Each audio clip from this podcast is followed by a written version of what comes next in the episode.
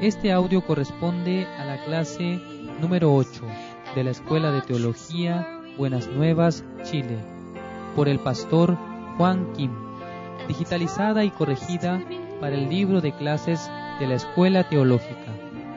Lee a continuación Evangelista Christopher Muñoz. Buenos días. Busquemos la palabra de Dios. Hebreos capítulo 7, del versículo 1 al 28. Dice, Porque este Melquisedec, rey de Salem, sacerdote del Dios Altísimo, que salió a recibir a Abraham, que volvía de la derrota de los reyes, y le bendijo, a quien asimismo dio a Abraham los diezmos de todo, cuyo nombre significa primeramente Rey de Justicia, y también Rey de Salem, esto es, Rey de paz, sin padre, sin madre, sin genealogía, que ni tiene principio de días ni fin de vida, sino hecho semejante al Hijo de Dios. Permanece sacerdote para siempre. Considerad, pues, cuán grande era éste, a quien aún Abraham, el patriarca, dio diezmos del botín. Ciertamente los que de entre los hijos de Leví reciben el sacerdocio, tienen mandamiento de tomar del pueblo los diezmos según la ley, es decir, de sus hermanos, aunque éstos también hayan salido de los lomos de Abraham. Pero aquel cuya genealogía no es contada de entre ellos, tomó de Abraham los diezmos, y bendijo al que tenía las promesas. Y sin discusión alguna, el menor es bendecido por el mayor. Y aquí ciertamente recibe los diezmos hombres mortales, pero allí uno de quien se da testimonio de que vive. Y por decirlo así, en Abraham pagó el diezmo también Leví, que recibe los diezmos, porque aún estaba en los lomos de su padre cuando Melquisedec le salió al encuentro. Sí, pues, la perfección fuera por el sacerdocio levítico, porque bajo él recibió el pueblo la ley. ¿Qué necesidad habría de que se levantase otro sacerdote, según el orden de Melquisedec, y que no fuese llamado según el orden de Aarón? Porque cambiado el sacerdocio, necesario es que haya también cambio de ley. Y aquel de quien se dice esto es de otra tribu, de la cual nadie sirvió al altar.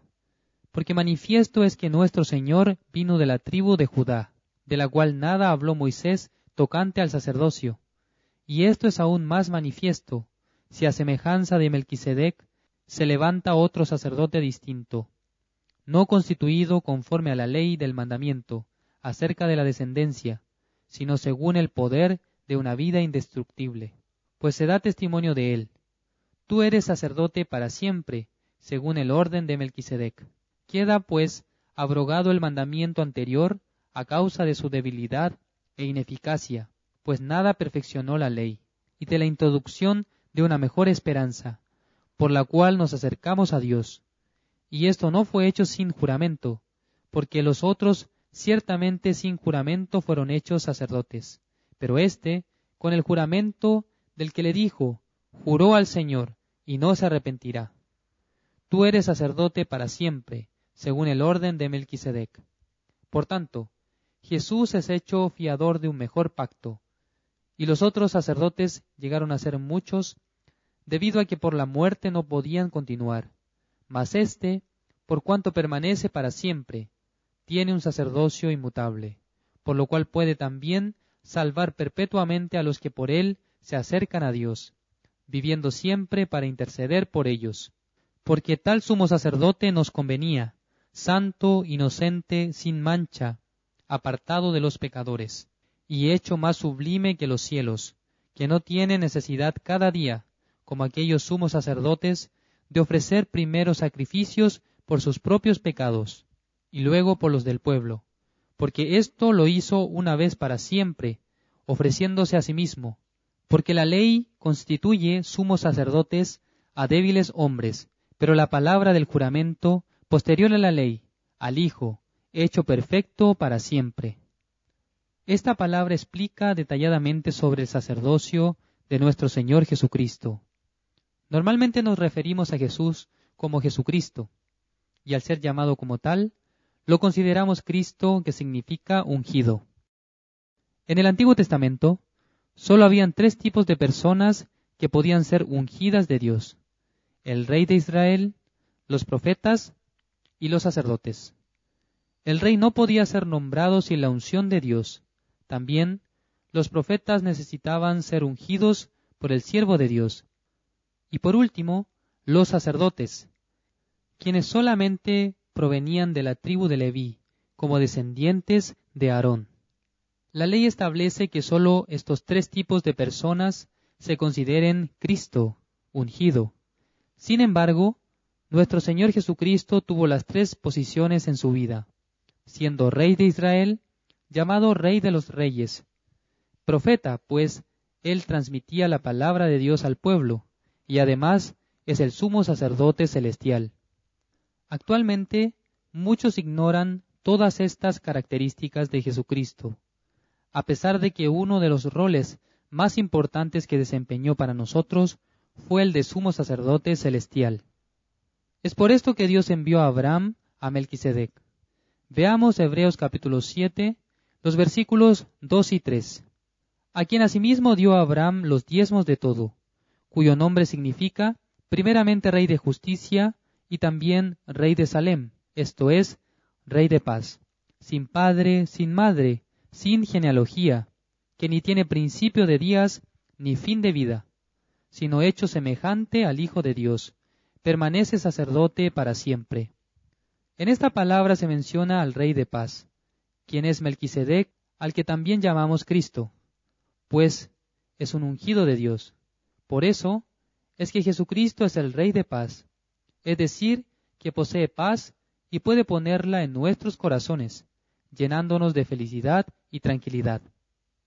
Hoy en día hay tasas de suicidio realmente altas debido a que la gente no posee paz, tranquilidad ni esperanza en su corazón. De tenerla, podría esperar por un mañana, si contara con la paz de Dios. Nunca tentaría contra su vida. Cuando las personas aceptan el pecado, oscuridad, depresión y pierden la esperanza, creen que no es necesario vivir, ya que el mañana será igual que hoy o incluso aún peor. Entonces, no tiene sentido seguir viviendo. Por eso se quitan la vida. Sin embargo, para aquellos que creen en Jesucristo no existe el suicidio, ya que únicamente poseen paz, esperanza, gozo y alegría, debido a que en nuestro Señor existe la luz. En la Biblia se muestra que nuestro Señor Jesucristo es Melquisedec. Como vemos en Hebreos capítulo 7, versículo 3, sin padre, sin madre, sin genealogía, que ni tiene principio de días ni fin de vida, sino hecho semejante al Hijo de Dios, permanece sacerdote para siempre. No obstante, Jesucristo es el sumo sacerdote celestial para siempre. En la Biblia, Melquisedec es la representación de Jesucristo en el Antiguo Testamento antes de su aparición.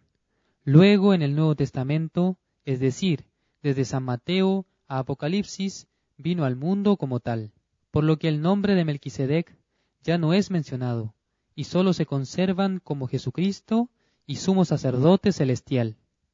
En Hebreos capítulo 7, versículo 7 dice, y sin discusión alguna, el menor es bendecido por el mayor. Debido a esto Abraham fue bendecido por el mayor, quien es Melquisedec.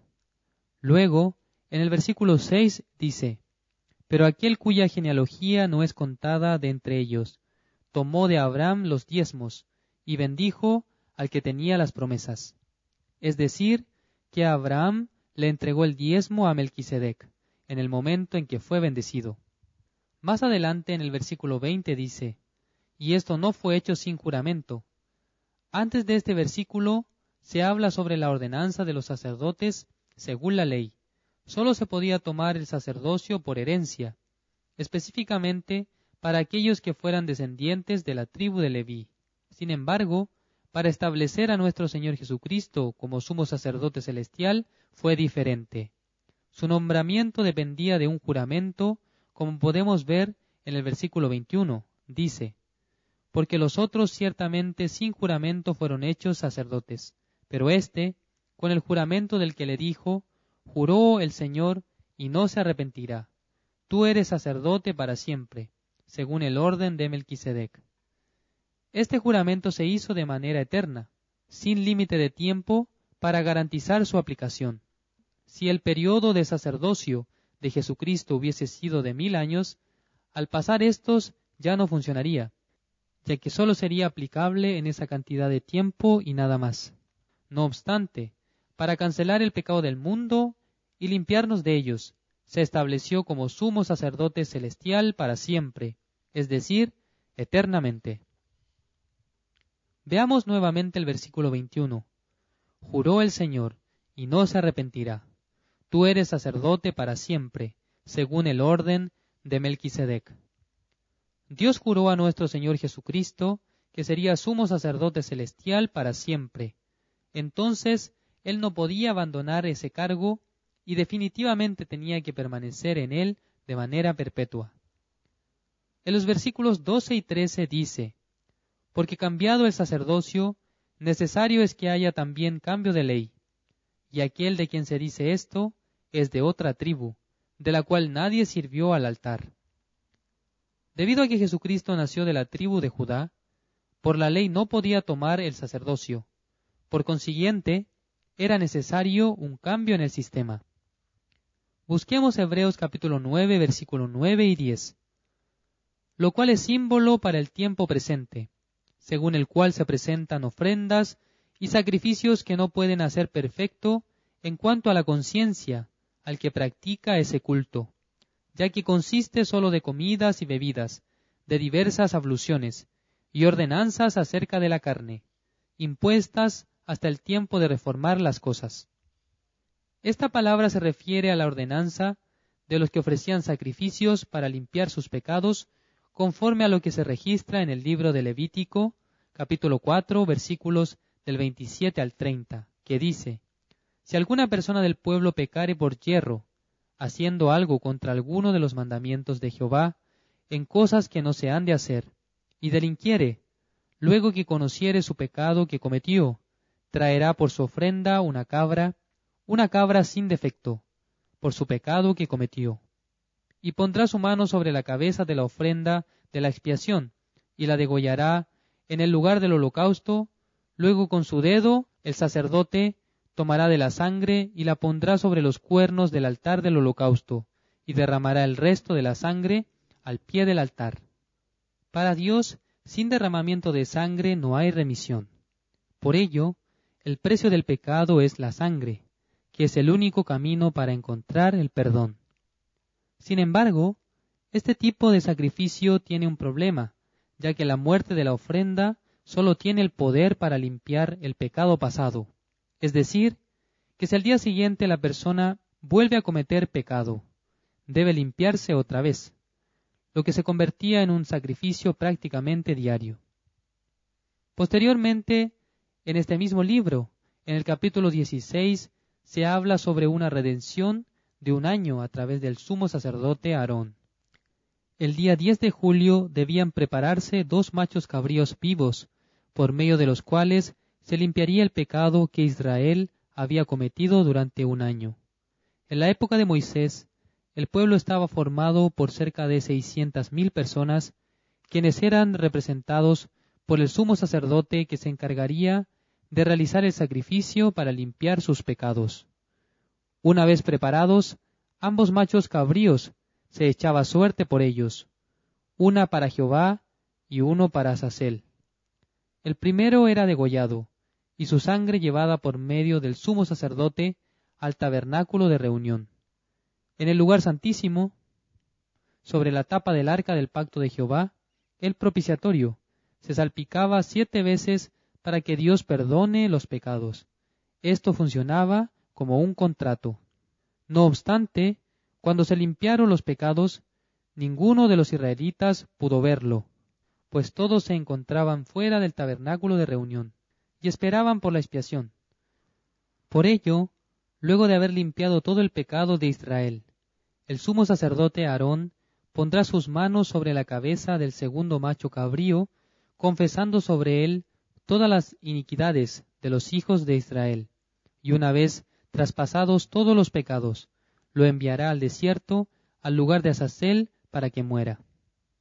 Aun si cada diez de julio el pueblo estaba limpiando sus pecados era algo débil, pues este sacrificio no tenía la capacidad de limpiar el pecado futuro, sino sólo el pecado pasado.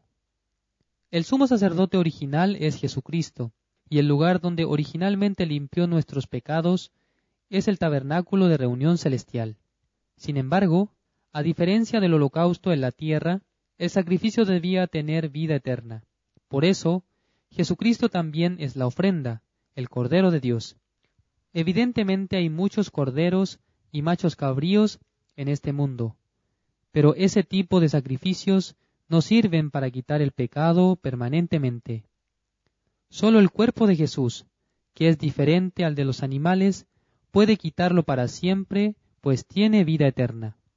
Jesucristo nació en este mundo como verbo hecho carne, es decir, que se vistió por la carne, pero Él es Espíritu Santo de Dios, que vive eternamente. Por esa razón su cuerpo no recibió el pecado como herencia, y al no tenerlo, en su corazón pudo cargar con el pecado de todo el mundo. En San Juan capítulo 1, versículo 29 dice, El siguiente día vio Juan a Jesús que venía a él, y dijo, He aquí el Cordero de Dios que quita el pecado del mundo. Muchas personas piensan que Jesucristo cargó nuestro pecado cuando fue a la cruz o que por medio de la oración los pecados se trasladan a ella, pero no es así. La única manera de traspasar el pecado es mediante la imposición de manos. Por eso, el pecador o eventualmente un representante del pueblo, como lo era el sumo sacerdote Aarón, debe poner su mano sobre la cabeza del holocausto y así trasladar los pecados al sacrificio, y con eso condenarlo a morir. Jesucristo nació en este mundo con el propósito de ser un sacrificio, ser el Cordero de Dios. Sin embargo, no podía hacerlo por sí mismo, sino que Dios debía trasladar los pecados del mundo a su cuerpo, y para ello utilizó al representante de toda la humanidad, Juan el Bautista. En San Mateo capítulo 11, versículo 11 aparece lo siguiente. De cierto os digo, entre los que nacen de mujer no se ha levantado otro mayor que Juan el Bautista, pero el más pequeño en el reino de los cielos mayor es que él. Todos los que están en el cielo son justos, y el más pequeño de todos ellos es mayor que Juan el Bautista, quien en ese momento es un pecador. Sin embargo, es un enviado de Dios y fue levantado como representante de todos los hombres. Por ello, Jesús, a la edad de treinta años, llegó al río Jordán y se encontró con Juan. En San Mateo capítulo 3, versículos del 13 al 15 dice, Entonces Jesús vino de Galilea a Juan al Jordán, para ser bautizado por él.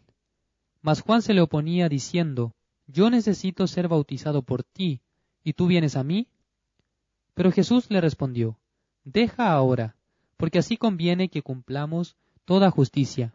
Entonces le dejó.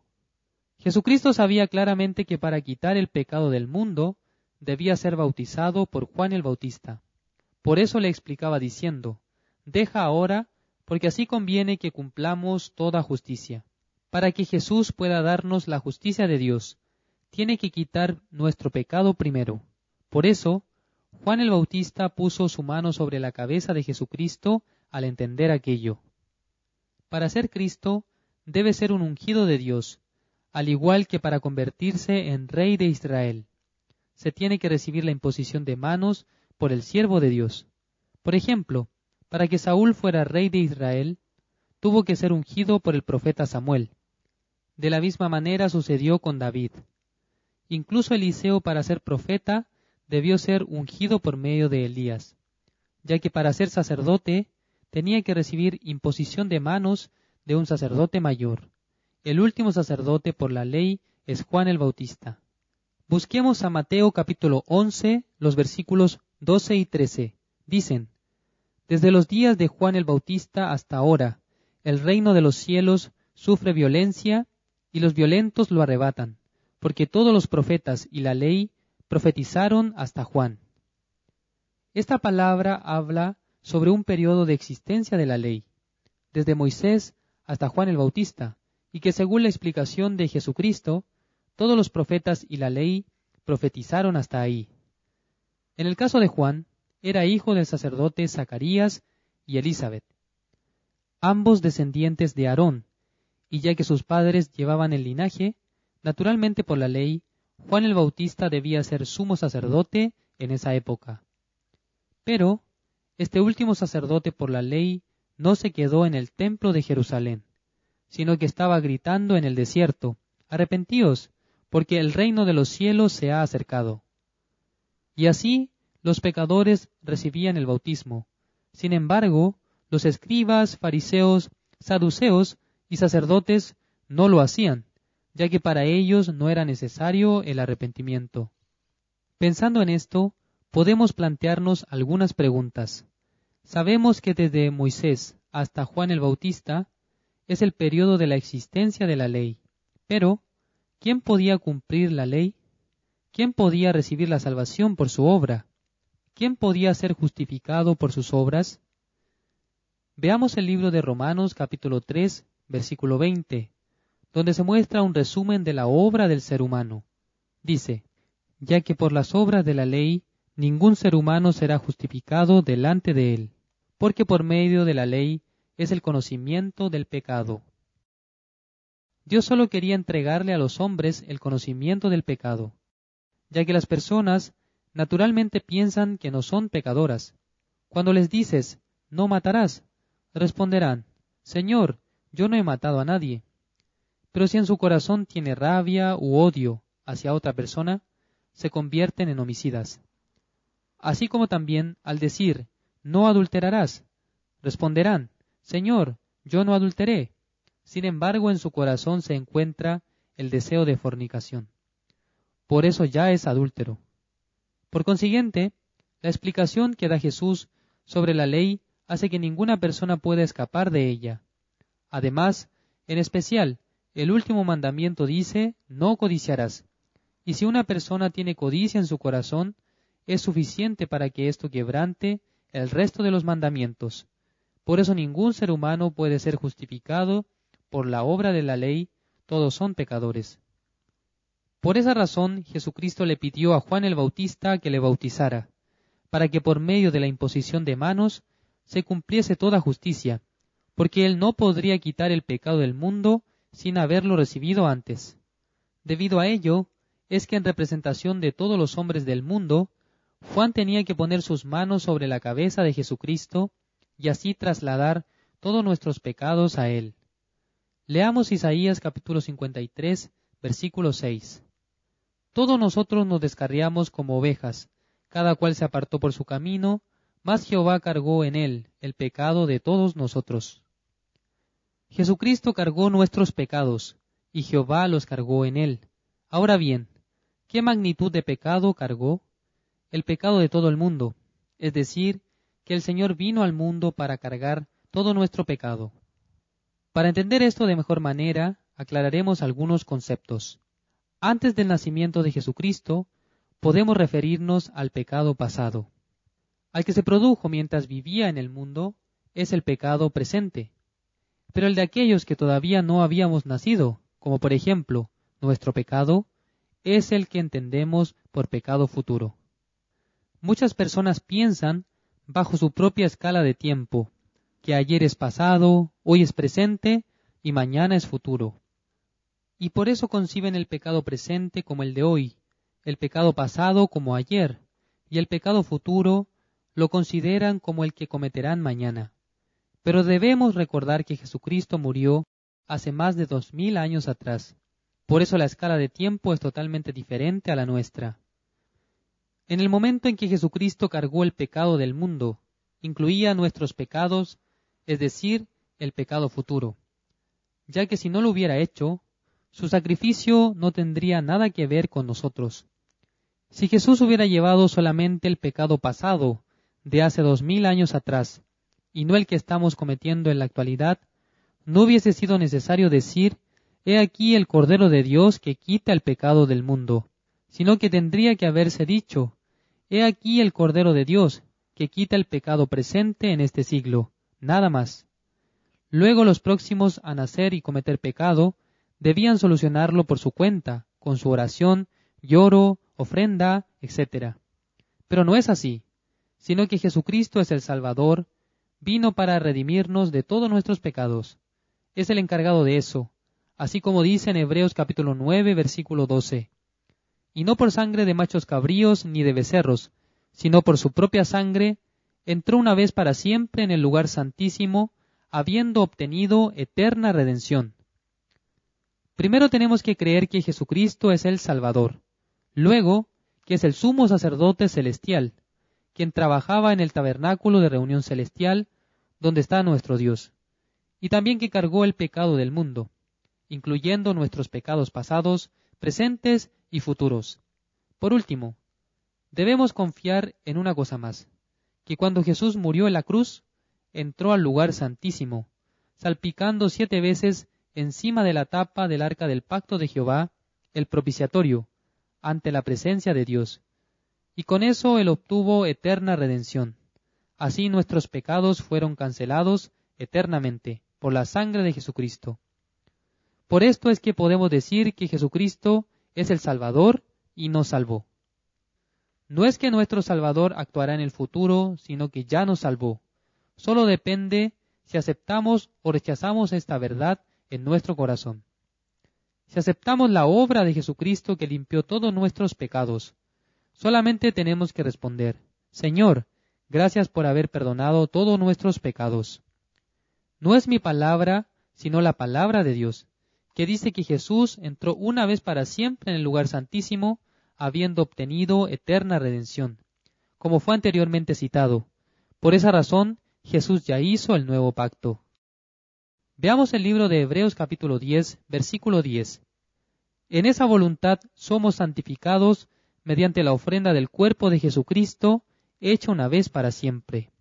Por la voluntad de Dios, Jesucristo vino al mundo siendo semejante a un ser humano tomando forma de hombre, pero conservando un corazón que tenía el Espíritu Santo de Dios, que es eterno, y por ende tenía la vida eterna. Luego, cargando el pecado del mundo, fue crucificado, y antes de morir en la cruz, dijo, consumado es, es decir, que terminó la obra de nuestro Señor Jesucristo, y por su obra obtuvo la justicia de Dios. Hay dos alternativas para alcanzar la justicia. Una es por la obra propia, por eso una persona que está procurando ser justo por su obra, cumpliendo los mandamientos, orando, esforzándose, finalmente aunque ponga todo su corazón, no alcanza el nivel de justo. ¿Por qué? Ya que por las obras de la ley ningún ser humano será justificado delante de Dios. La otra opción es creer y aceptar la obra de Jesucristo, quien nos santificó, justificó y perfeccionó para que seamos justos, santos perfectos para siempre por su obra. Esa es la manera de aceptar el perdón de los pecados y de recibir la salvación. Con ello también la resurrección. Hebreos capítulo 10, versículo 14 dice, Porque con una sola ofrenda hizo perfectos para siempre a los santificados. Y el versículo 17, añade, y nunca más me acordaré de sus pecados y transgresiones. Este es el nuevo pacto, es resumen del Nuevo Testamento que Dios nos da como promesa. Dios nos está diciendo, nunca más me acordaré de tus pecados y transgresiones. Dios no miente ni cambia su palabra. Si hoy dice que no se acuerda de nuestros pecados y transgresiones, no las recordará mañana y nos juzgará. Y luego, pasado mañana, creerá que no tenemos pecado y así sucesivamente. Dios no cambia su corazón ni su palabra dice que hemos obtenido eterna redención por la sangre de Jesucristo, por eso podemos aceptar esta palabra como la promesa de Dios y creerlo. Nunca más me acordaré de sus pecados y transgresiones. La clase número 8 termina aquí. Nos encontramos en la siguiente clase. La Escuela de Teología de la Misión Buenas Nuevas de Chile les espera para que se inscriban y aprendan más acerca de la palabra de Dios. Contáctenos al número más 56 9 88 33 54 56 con el pastor Juan Kim.